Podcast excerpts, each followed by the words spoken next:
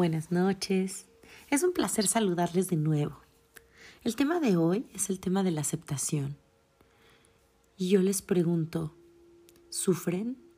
¿Tienen angustia y miedos, así sea en pequeños niveles? ¿Qué es lo que no estás aceptando? Cualquier sufrimiento, angustia o nivel de miedo que encuentren en su interior está originado en una incapacidad de aceptar algo Vamos a tratar de descubrir qué cosa es ese algo. ¿Cómo puedo yo aceptar eso? Bueno, pues hay que conocer las leyes que lo rigen. ¿Y cómo puedo aprender a aceptar eso? Primero, comprendiendo que la limitación está en tu mente y no en ninguna otra parte. Mientras yo no haya comprendido que la limitación es interna, no tengo la posibilidad de solucionar el problema, porque el problema del ser humano no está afuera, está adentro y la solución también. No vamos a buscar cosas afuera porque afuera solamente es un reflejo de lo que hay adentro. Háganse esta pregunta cuando encuentren cualquier miedo o cualquier sufrimiento. Por ejemplo, tengo miedo de ir a tal lugar. ¿Qué es lo que no estoy aceptando? A lo mejor que no necesito ir a ese lugar. Tengo miedo de que le suceda algo a la persona que es importante para mí. ¿Qué es lo que no estoy aceptando?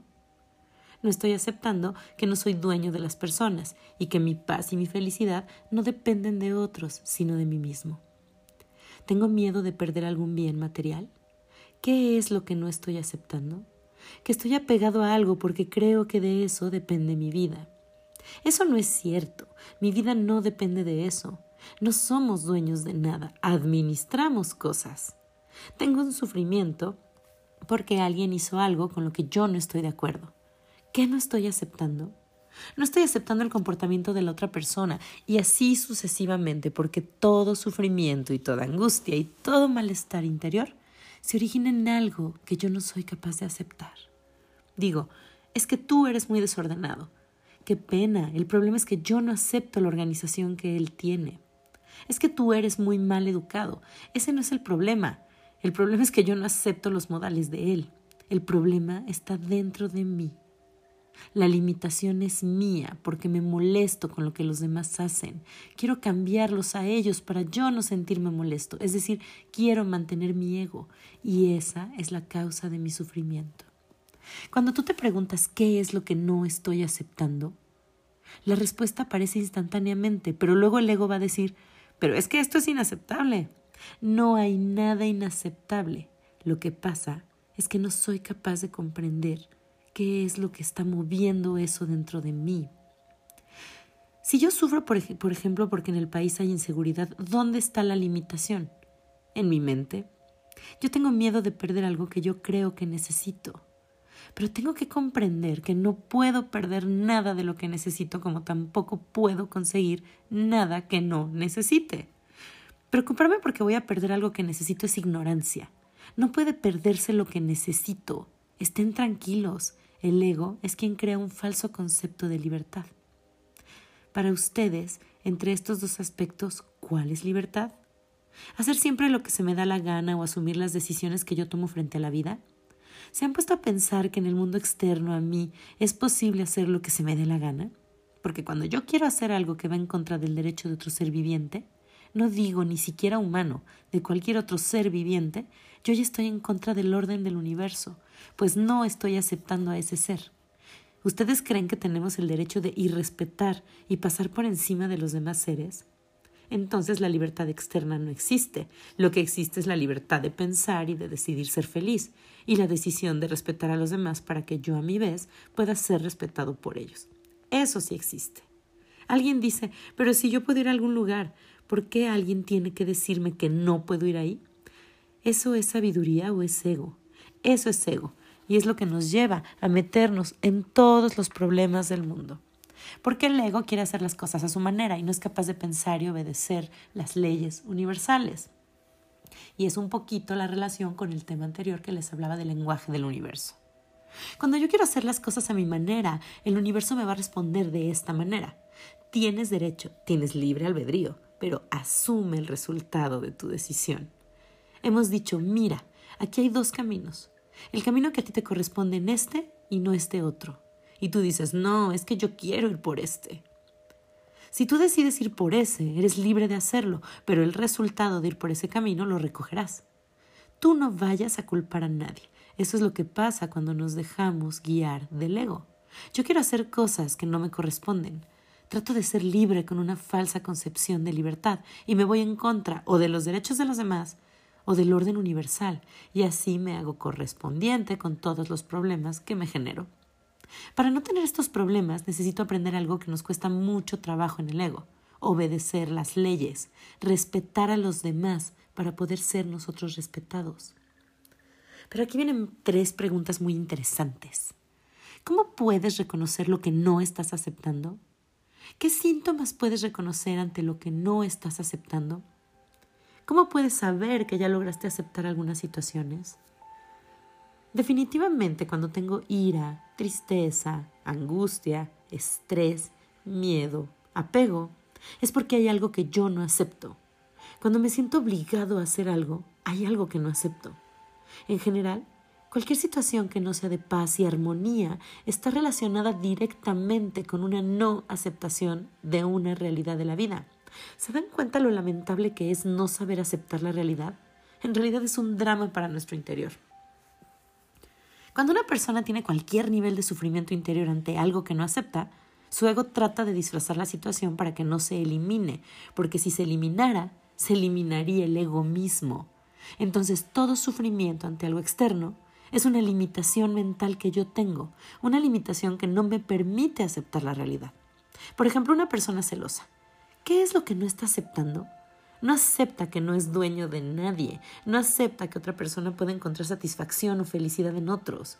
Tampoco acepta la posibilidad de que la felicidad de esa persona no dependa de otra, sino de él mismo. No acepta que las personas puedan estar o no estar y que lo que necesitamos es sentirnos felices con la, con la felicidad de la otra persona. Son muchas cosas las que no acepta y eso lo lleva a generar una reacción interna que se llama limitación mental. Igual va a pasar con cualquier cosa. Si yo tengo estrés, ¿qué es lo que no estoy aceptando? No estoy aceptando que hay una situación que es superior en un momento dado a mi capacidad de acción. Y no estoy aceptando la posibilidad de que yo voy a disminuir algo porque yo creo que no puedo vivir sin eso. Siempre está la no aceptación.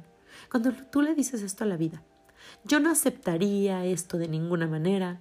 Yo no puedo vivir sin esto. ¿Qué crees? Que la vida te va a responder. Mm, vamos a demostrarte que sí puedes. Es la ley de correspondencia a través de la no aceptación. Una señora dijo una vez estas palabras tan dramáticas en un momento dado de su vida cuando quedó viuda. Dijo, yo no podría ser capaz de vivir sin mi hijo porque perdí a mi marido. Al haber dicho esas palabras, no soy capaz, la vida le dijo, Vamos a demostrarte que tú sí puedes vivir sin él. Y el chico murió en un accidente. La no aceptación nos hace correspondientes con las situaciones. Cuando tú estás sufriendo por algo, es algo que no aceptas. El ego disfraza las situaciones para que yo no las busque, porque si no las voy a quitar y el ego también se acabaría. Para que se orienten un poquito mejor, voy a hablarles más específicamente. Por ejemplo, cuando llega un paciente a donde, a donde tiene que ir a una consulta médica, y le dice, mire doctor, yo me siento mal. Y la pregunta es, ¿y qué síntomas tiene? Y por los síntomas que tengamos, el médico se va acercando a un diagnóstico, le va a mandar estudios, etc. Bueno, para, para poder nosotros llegar a lo que no estoy aceptando, vamos a hacer lo mismo con nuestra parte mental, porque el médico evidentemente está viendo la parte física. Cuando estás sufriendo, ¿qué síntomas tienes? Antes me gustaría decirles algo en la tercera pregunta, en la pregunta de cómo puedo saber que ya logré aceptar algunas situaciones. Bueno, logras saber que ya aceptaste alguna situación porque en tu interior hay un síntoma inequívoco ante la aceptación que se llama paz interior, satisfacción, alegría, entusiasmo y energía por la acción. Cuando eso es lo que está presente, tú sabes que ya aceptaste algo. Ante la aceptación, desaparece la posibilidad de sufrimiento, más adelante vamos a ver que no solamente desaparece el sufrimiento, sino que además se abren las puertas de la abundancia.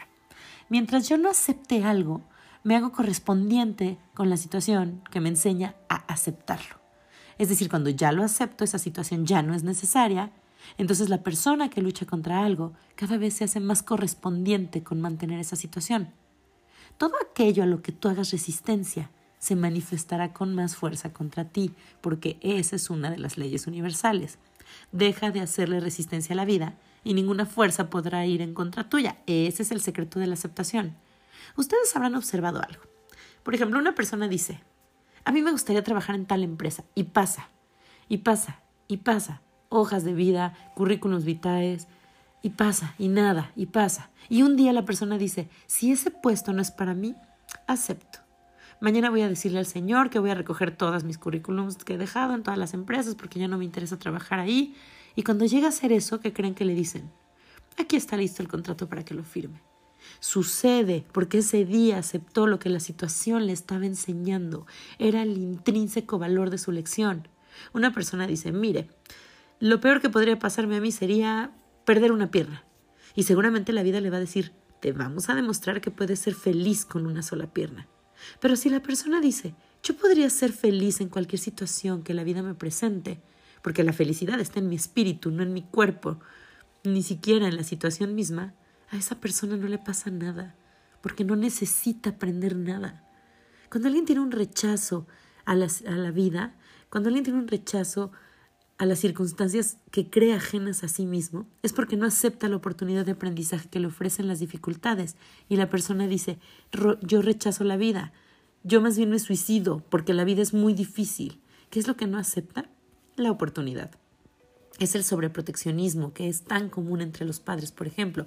¿Qué es lo que no están aceptando ellos? La experiencia de misión y destino que cada uno de sus hijos o personas traen. No la están aceptando y así sucesivamente. Cuando yo me preocupo por algo, ¿qué no estoy aceptando? ¿Qué puedo perder? Algo que yo ya no necesito. Ese es el motivo de la preocupación. No has comprendido que jamás podrás perder lo que necesitas. Y que si alguien se lleva algo, es porque tú ya no lo necesitas. O lo que necesitas es la experiencia del desapego. Cuando criticamos a los demás no estamos aceptando las costumbres, las ideas, ni siquiera las decisiones de esos demás, es decir, no los estoy respetando. El ejercicio es dejar de sentir esos efectos que llamamos reconocimientos, y si quiero liberarme de esos efectos, debo ser capaz de aceptar lo que no acepto. Por ejemplo, cada quien nace y dice lo mejor que sabe, aunque se equivoque. Y yo no tengo por qué ir a rechazarlo, no tengo por qué juzgarlo, no tengo por qué criticarlo. Él tiene derecho a eso. Él no tiene la culpa de que yo me sienta mal con lo que él hace. Esa es la reflexión para poder empezar a comprender la necesidad de aceptar a las otras personas exactamente como son. Aquí lo que puedes hacer es una lista de todo lo que no estás aceptando. Cada vez que tengas angustia, celos, ira, mal genio, estados depresivos, cada vez que tengas estrés, vas a preguntarte qué es lo que no estás aceptando ante cada situación, que no genera paz en tu interior. Todo ello se va notando, todo eso te sirve como una bitácora, no tienes que mostrárselo a nadie, va a ser algo muy muy personal. Un ejemplo para la lista que pueden hacer podría, podría ser este. No encuentro paz en mi interior porque el dinero no me alcanza. No estoy aceptando que podría vivir de otra manera más reducida que no puedo no quiero bajar de estatus, que la función que estoy haciendo muy probablemente no es la mía, que quiero trabajar sobre los destinos de los demás en lugar de trabajar sobre los míos. Como ven, se originan muchas cosas que no estoy aceptando en una situación física que sí está sucediendo. La persona que tiene un malestar físico o una enfermedad no está aceptando que lo que le impide ser feliz no está en su cuerpo físico, sino en su mente no es capaz de curarse porque sencillamente necesita la enfermedad como parte de su proceso pedagógico espiritual. Obsérvense todo este mes que viene para que vayan completando este libro de trabajo personal y ante cualquier situación que no sea paz, que no sea armonía, pregúntense ¿qué no acepto? Lo anotan y van a comprobar que sale una lista de trabajo muy, muy extensa, muy interesante. Yo los invito a que abran este, esta parte de escribirlo, que vayan llenando en la medida que vayan pudiendo y que también vayan llenando entonces lo contrario, lo que yo ya tengo aceptado. ¿Ustedes cómo reconocerían lo que ya tienen aceptado? Pues porque ya no genera angustia, porque ya no genera miedo. Otro ejemplo, si una persona se sube a un avión y no puede disfrutar el viaje plenamente, ¿qué es lo que no está aceptando? No que se vaya a caer el avión, ese no es el problema. Esa persona no está aceptando varias cosas. Por eso este es un ejercicio profundo de introspección. Veamos, si yo tengo miedo a perder el cuerpo, la vida no se pierde. decir perdió la vida no es correcto. La vida no se pierde porque la vida es eterna. Porque acuérdense que es una partícula de Dios, una partícula divina, es eterna como lo es Él. La vida entera entra y sale de la materia constantemente. Cuando entra la materia, la materia se anima. Eso es lo que se llama el soplo divino. Pero chicos, hasta aquí voy a dejar esta grabación porque vamos a hablar de cuando la vida sale de la materia, cuando se desanima, cuando se desorganiza pero no se muere. Y vamos a entender entonces que la muerte física es la única que existe. Porque lo correcto es decir, se perdió la forma. Entonces, bueno, espero que esto les haya servido. Pueden empezar su bitácora como un tema de trabajo ya más profundo.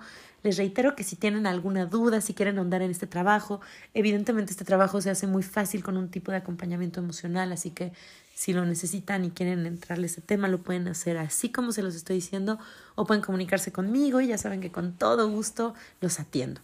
Por lo pronto les mando un beso esperando que esto les sirva. Recuerden, compártanlo con quien ustedes consideren que le puede ayudar de alguna manera.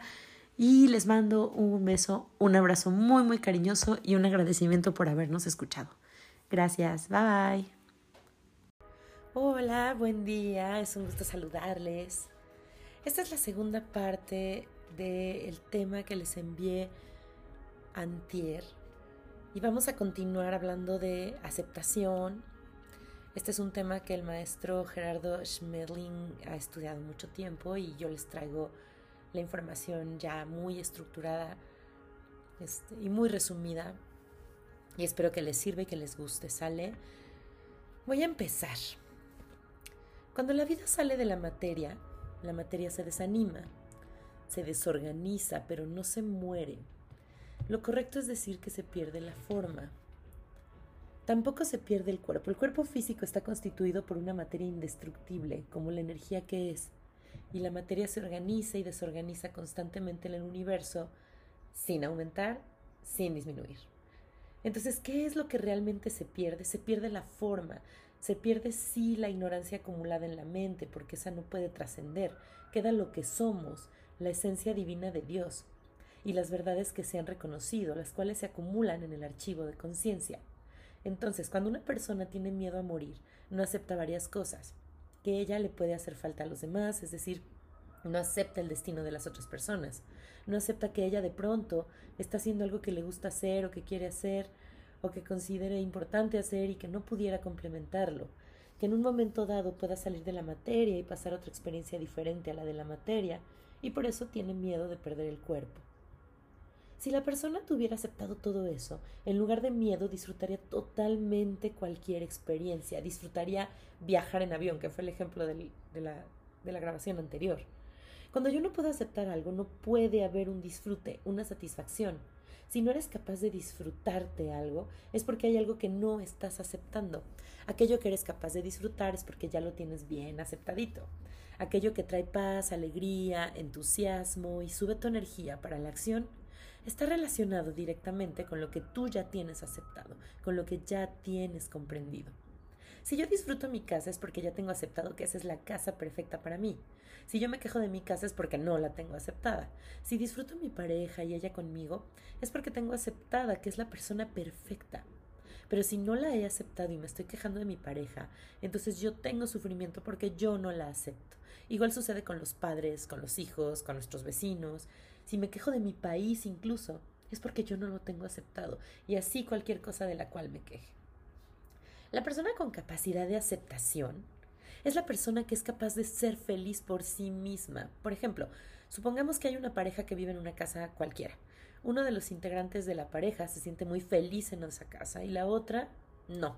Eso indica que una persona tiene aceptada la casa y la otra no. Y como el destino es algo personal y no colectivo, entonces entraríamos en una situación de buscar un acuerdo o una conciliación de esa diferencia.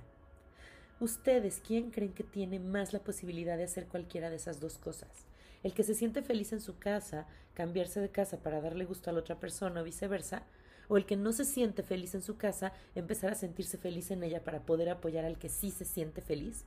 ¿Qué consideran más fácil que se haga? La primera, porque el que se siente feliz tiene más comprensión, más flexibilidad mental, más sabiduría y más amor. Y el que tiene más puede dar más. El que tiene menos no tiene de qué dar. Entonces, en caso de relaciones, acuérdense que cada uno es el que gana, pero el que gana más es el que cede. Voy a aclarar esa parte. El que cede gana, el que gana pierde. Es decir, cada vez que se presenta una disparidad de criterios en una relación, chicos, el que cede, ya sea en forma consciente y voluntaria, dándose plena cuenta de lo que está haciendo, ha ganado en flexibilidad, en aceptación, en comprensión, ha derrotado su ego, ha ganado algo. Si tú no eres capaz de ser feliz en cualquier lugar, tienes problemas de adaptación, de ubicación. Les voy a poner un ejemplo muy lindo.